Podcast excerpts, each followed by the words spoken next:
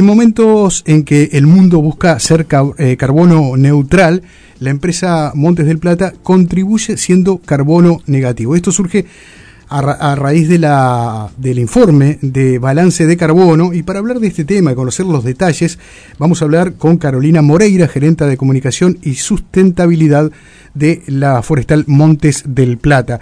Eh, Carolina, Jaime Clara y Pepe Sena te saludan. ¿Cómo estás?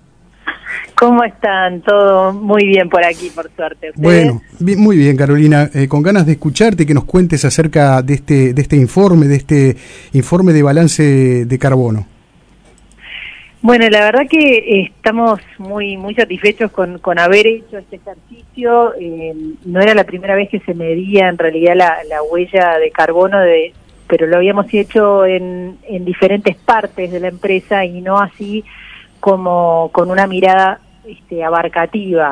Cuando digo abarcativa hablo de una empresa que quizás no muchos sepan, pero está muy integrada verticalmente. Es una empresa que arranca con los viveros allá en fraiventos, este, después lo que es investigación y desarrollo, lo que es la plantación de los árboles, la cosecha, el transporte, luego la industria, no toda la, toda esa madera que va a la industria que tenemos cerca de Conchillas, y las actividades también portuarias, este, toda la logística de exportación. Entonces, eh, la primera vez que hacemos este, este análisis así de punta a punta, tomando por un lado todo lo que son las emisiones, las emisiones fundamentalmente que tienen que ver con el uso de combustibles fósiles, este, que se dan en las diferentes etapas. Luego se toma por el otro lado todo lo que son las capturas. Entonces ahí, obviamente, lo que son los árboles, que es, bueno, la esencia de lo que hacemos, tiene un papel fundamental. Los árboles son una excelente herramienta para combatir el cambio climático y en la medida que cosechamos, eh, que plantamos más de lo que cosechamos, eh, y además todo lo que se mantiene, no solamente de lo que son plantaciones forestales, sino también lo que son los montes nativos que se conservan, eso hace que esta ecuación, donde se pone por un lado todas las emisiones de la compañía, y por otro lado todas las capturas o remociones o secuestros que se le habla, eh, bueno, eso, eso, hace que nuestra, eh, nuestro resultado final sea negativo en carbono, es decir, emitimos menos de lo que capturamos. Entonces, en este caso negativo es positivo, ¿no? Un poco similar a lo que pasa con el hisopado, ¿no? Ahora por el tema de, agenda, digamos. Sí, eh, hablando del tema, del tema obviamente que, que, corta toda la información a nivel mundial, que, que ha sido y que es el tema de la pandemia, el 2020, además de ser recordado por, por por el impacto que tuvo el comienzo de la pandemia a nivel mundial, fue el año, eh, según señalan ustedes en el informe, más caluroso registrado en la historia de la humanidad, desde, junto con el año 2016. ¿Qué importancia tiene esto? Y la importancia que tiene se lo marca, a ver, yo creo que como humanidad ya nos dimos cuenta y por eso se estableció a nivel de las Naciones Unidas lo que son los objetivos de desarrollo sostenible. Es como un acuerdo mundial donde nos ponemos como humanidad cuáles son nuestros desafíos para poder sobrevivir como especie. O sea, es eso. Y, bueno, y esos objetivos que están establecidos, uno de ellos claramente es el cambio climático y quizás sea uno de los más urgentes a atender. Entonces, bueno, desde lo que son las agendas de los países, eh, que obviamente esto lo están tomando como referencia, lo que son las agendas de las empresas, donde tienen que incorporarse necesariamente estos objetivos de, desarrollo sostenible, porque somos las empresas y las personas que formamos las empresas y tomamos las decisiones todos los días, eh, somos actores fundamentales en la dinámica mundial y en la economía mundial. Entonces, estas personas que están dentro de empresas, que tienen un rol fundamental en, el, en lo que son las decisiones que se van tomando y en el futuro de la humanidad, es bueno que se incorporen estos conceptos. Entonces, eh, y a nivel, por supuesto, individual también, las decisiones que tomamos como personas todos los días, en nuestras casas, cómo gestionamos los residuos, qué tipo de productos consumimos, cuánto consumimos, este, ¿no? esa invitación también a, a, ser conscientes de nuestro consumo en la cantidad y en el origen, qué tipo de consumo vamos a hacer y, y qué huella tienen los productos que consumimos. Por ejemplo, una de las cosas también en paralelo de, este estudio, que es una tendencia mundial, es el sustituir aquellos productos que son de base fósil por aquellos productos que son de base biológica, es decir, renovables. Este, y, en ese sentido también en el mundo el tema forestal también está teniendo un papel preponderante en la medida en que se están logrando sustituir cosas que tradicionalmente eh, o hace muchos años se venían haciendo con, con productos de origen eh, de petróleo, por ejemplo, envases, ¿no? Envases que antes eran de plástico y que de repente ahora por diferentes avances tecnológicos se puede hacer a partir de componentes de la madera, no solamente la celulosa, sino otros componentes muy interesantes que tiene la madera, se pueden hacer productos que sustituyan los plásticos, que sustituyan eh, metales, que sustituyan los componentes de baterías, que sustituyan eh, productos, por ejemplo, para eh, de la industria farmacéutica. Eh, también hay un, bueno, seguramente muchos de los oyentes tengan en su casa, quizás sin saberlo, alguna prenda de vestir hecha a partir de celulosa, porque una de las cosas que se está viendo también es el tema de los microplásticos que tienen un efecto sobre la vida marina. Entonces, la sustitución de este tipo de fibras de origen sintético por, por origen renovable, como es en este caso de la celulosa, eh, hace que se, bueno, que, que, se pueda hacer un consumo también más consciente y ofrecer productos este, cada vez más avanzados. Carolina, ¿y cómo se, se calcula la huella de carbono? ¿Cómo, cómo, cómo lo hizo la empresa en este caso para este informe? Bueno, no, eh, para empezar, contratamos a una persona especialista en la materia Agustín Intamusu, que ha trabajado, por ejemplo, para el Banco Mundial, ha trabajado para ministerios, eh, ha trabajado para empresas nacionales, pero también este, internacionales, eh, y tiene, tiene realmente un, currículum este, muy eh, de, mucha experiencia en esta materia. entonces, bueno, lo que se hace se toma como referencia lo que son los lineamientos de un protocolo llamado GHG, y también de una norma ISO que se toma como referencia y se hace un listado, ya sea por eh, teniendo los datos específicos de nuestra industria o de nuestra empresa en particular, u otras em, otras normas, digamos, otros este, cálculos o estimaciones que se hacen que están eh, mundialmente aceptadas para calcular aquellas cosas que no se pueden, eh, que para estimar algunas cosas que no se pueden calcular específicamente. Entonces, tomando todas esas esas variables se hace, bueno, ya ya ya les comento, son eh, si primero se definen lo que son los scopes, los alcances, ¿no? Entonces tenés los scopes eh, número uno, número dos y número tres. El primero lo que son emisiones directas de la empresa, es decir, aquellas cosas que ocurren eh, como producto de las actividades de la empresa. Por ejemplo, la cosecha, la maquinaria de la cosecha utiliza combustible, y se calcula, bueno, cuántos, eh, cuántas toneladas equivalentes de CO2 eh, emite esta etapa del, del proceso. Bueno, eso, al transporte y se calcula lo mismo. Ahí está, eso incluye transporte, caminería, industria, eh, la carga del mismo. Exacto. Y la, y la propia planta, ¿verdad? Sí, sí. Eh, entonces, bueno, por un lado se pone eh, todo eso y por el otro lado se, eh, incluso, bueno, en el Scope 1 están todas esas emisiones, ya les digo, directas. Y obviamente también del otro lado de la balanza están las capturas directas, es decir, los árboles que están creciendo y que acumulan carbono en su propia estructura biológica, en su propia, la madera se está acumulando el CO2 y obviamente liberando oxígeno como, como todos sabemos. Entonces, en esa ecuación ya sabemos en, la, en el Scope 1. Después vamos un poquito más allá diciendo, ok, pero también hay actividades que si bien no las hace directamente la empresa, la hacen empresas contratadas para realizar esto. Por ejemplo, lo que tú mencionaste del transporte. eh, Montes del Plata no tiene una empresa de transporte o no, no se dedica al transporte, sino que contrata empresas que hacen este trabajo.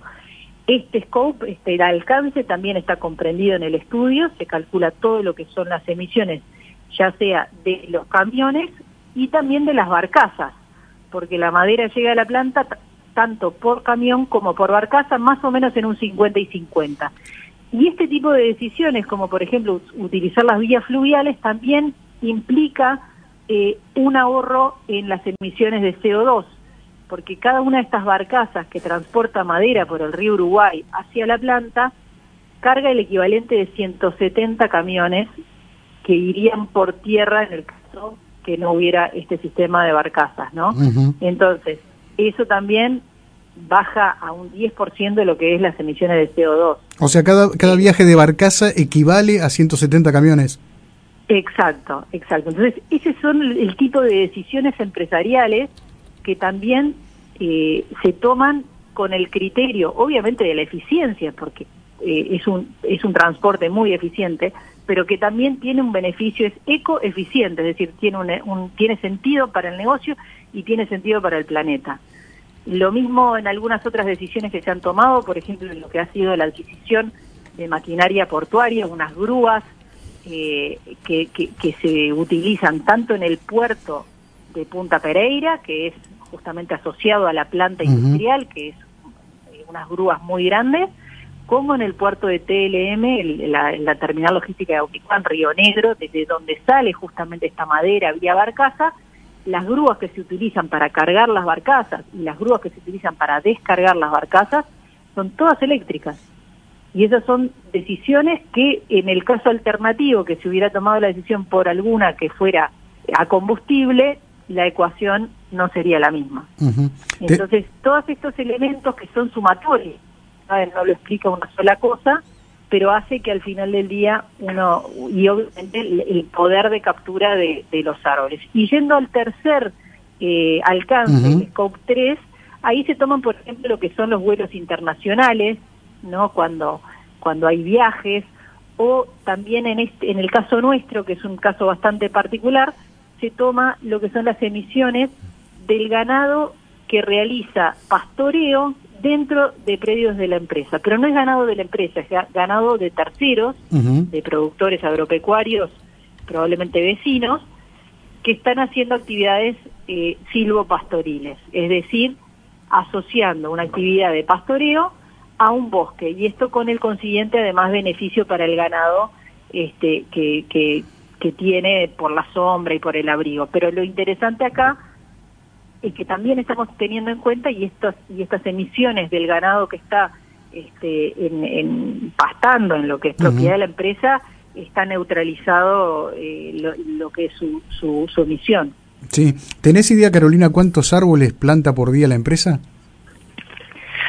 Eh, sí, eh, dame un minuto porque no tengo el número ahora fresco en la cabeza, pero pero pero sí estamos hablando de nosotros tenemos eh, unas 150.000 hectáreas de plantaciones forestales y aproximadamente eh, se, se plantan unos 45.000 árboles eh, todos los días. Y siempre es una cifra mayor a la cosecha. Entonces esto implica que, que, que, esta, esta cifra siga siendo positiva, ¿no? la captura. Sí. digo porque es un, elemento bien importante, ¿no? En, lo que tiene que ver con, con la mitigación del, cambio climático, esta, esta plantación a diario. Exacto, exacto. Es, es, un, es una característica que tiene la forestación como producción nacional que le da un beneficio a lo que es el paisaje, digamos, de, de las producciones, es una característica eh, bastante distintiva. Entonces, sin, sin lugar a duda, digo, uno ve cuando se hacen eh, esfuerzos por, por, bueno, por mejorar el tema de las emisiones, bueno, la plantación de bosques es un elemento sin duda muy importante y, bueno, lo que son plantaciones, aunque sean con fines comerciales, son buenas herramientas igual para tener una captura de, de CO2 en, en, un país. Sí. Eh, Carolina, eh, yo me, te quiero preguntar algo, me quedé pensando en lo que hablaban anteriormente con Pepe vinculado al tema del cambio de hábitos. Uno tiene claro que a nivel de empresas, a nivel de autoridades, ONGs, hay, hay un nivel cada vez más de mayor concientización o una reglamentación más severa, más controles, entonces está todo bastante más claro, pero eh, tú insinuaste allí, deslizaste la posibilidad de que ese cambio cultural tiene que ser de cada uno de nosotros, ¿no? Mencionaste hasta eh, alguno, alguno debe tener alguna prenda de ropa de celulosa, ¿no? Etcétera. Eh, es el cambio más difícil de hacer, cambiar los hábitos para que también eh, cada uno de nosotros, no ya en las convicciones que capaz que las podemos tener, que efectivamente cambiemos una, nuestras conductas vinculadas al ambiente. Eh, sentimos, como, nos, me da la sensación a veces que sentimos como que cuando se habla de cambio climático es algo que pasa en otros lados, ¿no? Que las protestas por el cambio climático son en Europa los cumples del G20, este, como que es, es, parte de un mundo lejano y que ¿qué puedo hacer yo este, en la esquina de mi casa o en mi casa este, para, para aportar mi granito de arena? uno siente que ese granito de arena no aporta nada si uno cambia, porque también a veces uno siente que el entorno no cambia. Es cierto, es cierto que eso a veces genera como, ¿no? Como un desánimo, pero, pero la verdad que cuando uno arranca a tener conducta, sobre todo cuando, por ejemplo, en, la casa de uno, todos, podemos tener, aunque sea en una ventana, una mini huerta, por ejemplo, para algunas cosas no tener que comprar y poder tener en su propio hogar. O por ejemplo el, separar eh, la basura reciclable, los residuos reciclables de los orgánicos, ¿no? Eh, y poderlos disponer en los lugares que hay, por ejemplo en los supermercados. Y esas son conductas que a veces uno dice, uy, bueno, pero vaya a saber qué es lo que pasa después, porque yo no... Y la verdad que, digo, más allá de que hay, existen los mecanismos y uno puede ir y incorporarse y bueno, y capaz que da un poquito de trabajo, tengo que ir al supermercado con los residuos y acordarme, una vez que uno lo incorpora, yo creo que ya no hay una vuelta atrás. Es como como cuando se dejó de permitir fumar en los aviones, ¿no? Que a veces miramos para atrás y decimos, ¿cómo, ¿cómo podía estar permitido? O sea, como que era, nos parece muy loco. Y, creo que cuando uno va haciendo esos cambios de hábito en casa y capaz que con los niños eh, también, ¿no? Involucrados y haciéndolo juntos y, y siendo conscientes y cuidando el agua y cuidando bueno qué residuo genero y cuánto vamos a consumir y qué consumimos y si a ver si podemos de repente algunos productos comprarlos a granel digo hay como mini decisiones de todos los días que que después eh, que uno agarre el hábito es difícil ir para atrás y, y creo que en esto el es cierto que una vez dice bueno pero Uruguay es un no es un problema para el mundo, somos tan chiquitos, pero todo, en la medida que todos nos sumemos, este problema se va a solucionar más rápido. Entonces creo que en este momento es momento de no mirar a los países, sino mirarnos como seres humanos y decir, bueno, ¿qué podemos hacer? Eh, alguien que está en India y yo, pero estamos en la misma, porque el mundo es de todos, y alguien que está en Estados Unidos y, nosotros. ¿Y qué tenemos en común? Y bueno, que tenemos que salvar este planeta eh, y, es a partir de los pequeños hábitos que se hace la diferencia.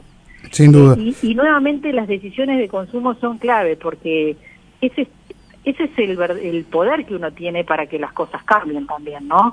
Este, son los consumidores exigiendo a las empresas, premiando las, las, las empresas que tienen su responsabilidad social, su responsabilidad ambiental, y penalizando con sus decisiones de consumo aquellas que, que, no. Este, entonces creo que, que, en eso estamos, tenemos más poder del que pensamos muchas veces.